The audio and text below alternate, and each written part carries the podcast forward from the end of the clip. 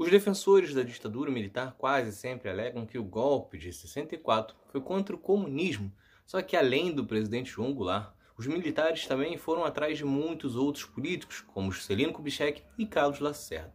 Neste episódio, você vai ver como isso ocorreu, mas também como os dois chegaram a apoiar o golpe, acreditando que teriam mais chances de chegar ao poder. É Pilatos lá na Bíblia quem nos diz, e também faleceu por ter pescoço o infeliz autor da guilhotina de Paris. Um dos absurdos que é dito sobre o golpe militar de 64 é que o povo apoiou isso. Muito pelo contrário. Uma pesquisa naquele mesmo ano apontava que João Goulart tinha 70% de aprovação. Isso sem contar que no ano anterior, em 1963, o povo decidiu, um referendo, que Jango passasse a ter mais poderes, escolhendo que o país voltasse a ter um sistema presidencialista e não mais parlamentarista, como havia virado em 1961 com uma primeira tentativa de golpe dos militares. Só que claro que João Goulart tinha inimigos políticos que não concordavam com pautas como reforma agrária e distribuição de renda. Como a movimentação pelo golpe em 1964 apareceria um mapa e também a ambição de alguns políticos que desejavam chegar ao poder e acreditavam que a retirada de Jango do posto seria um bom atalho para isso. Algo não muito diferente da postura de partidos como PMDB, PSDB, DEM e tantos outros tidos como democráticos, mas que atuaram no golpe de 2016 visando o poder. Um desses casos é de Carlos Lacerda, o ex-jornalista que já havia tido atrito com Getúlio Vargas e que quase havia resultado em um golpe militar ainda na década de 50, voltou a se estranhar com outro presidente na década de 60, desta vez com Jânio Quadros. Neste momento, Lacerda era governador do estado da Guanabara, atual cidade do Rio de Janeiro. Jânio acabou renunciando, mas Lacerda então virou os ataques para o sucessor, João Goulart. Em diversas entrevistas, inclusive, ele declarava que Jango sequer terminaria o mandato. Quando o golpe então aconteceu, em 1 de abril, Carlos Lacerda defendeu então que um dos militares golpistas tomasse o poder e foi além, começou a pressionar pela cassação dos direitos políticos do ex-presidente Juscelino Kubitschek. O objetivo era claro, deixar um caminho limpo, sem fortes concorrentes nas eleições de 1965. Isso porque as pesquisas apontavam que JK era favorito, com 37% das intenções de voto contra 25% de Lacerda.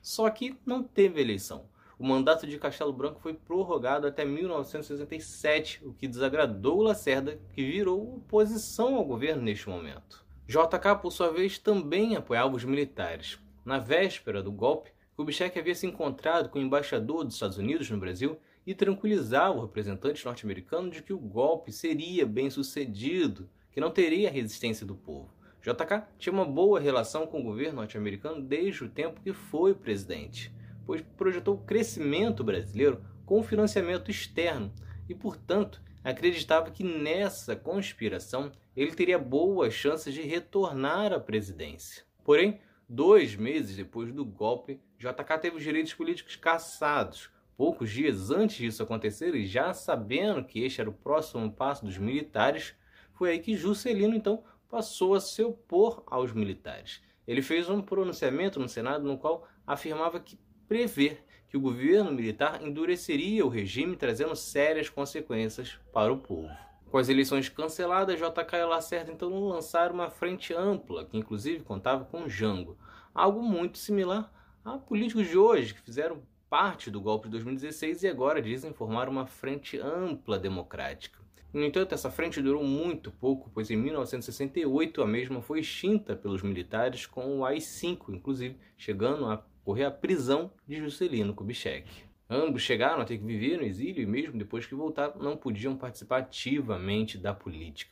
JK e Lacerda então acabaram morrendo antes da reabertura política e de terem a chance de concorrerem à presidência. JK morreu em agosto de 1976 em uma batida de carro na Via Dutra. Só que sempre se levantou a suspeita de que a morte não teria sido um acidente, e sim um atentado, pois foi encontrado vestígios de metal no crânio do motorista que poderia ser de um tiro.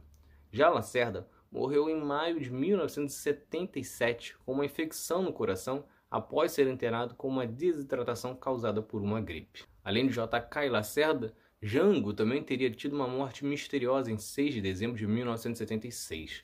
O laudo entregue na Argentina registrava apenas infarto, o que levantava diversas suspeitas se o ex-presidente teria sido envenenado. Só que a teoria da conspiração levanta mais dúvidas porque as três mortes ocorrem em um espaço de 272 dias, entre agosto de 1976 e maio de 1977. E hoje se tem diversos documentos sobre a Operação Condor, que surgiu em 1975. A operação chefiada pelos Estados Unidos era uma aliança político-militar entre os países da América que eram governados por uma ditadura militar. Consistia em uma cooperação de espionagem e ações contra adversários políticos dos militares. Para completar, existem diversas queixas de familiares de Lacerda, JK e Jango quanto à precariedade das investigações, ocorreram sumiços de fotografias, laudos ignorados e exames mais apurados que não foram feitos. Se ocorreram três assassinatos promovidos pela Operação Condor, jamais saberemos. O ponto que dá para afirmar é que a história mostra que não adianta muito reclamar quando o caos total acontece se apoiou passo a passo do que levou o país para esta situação.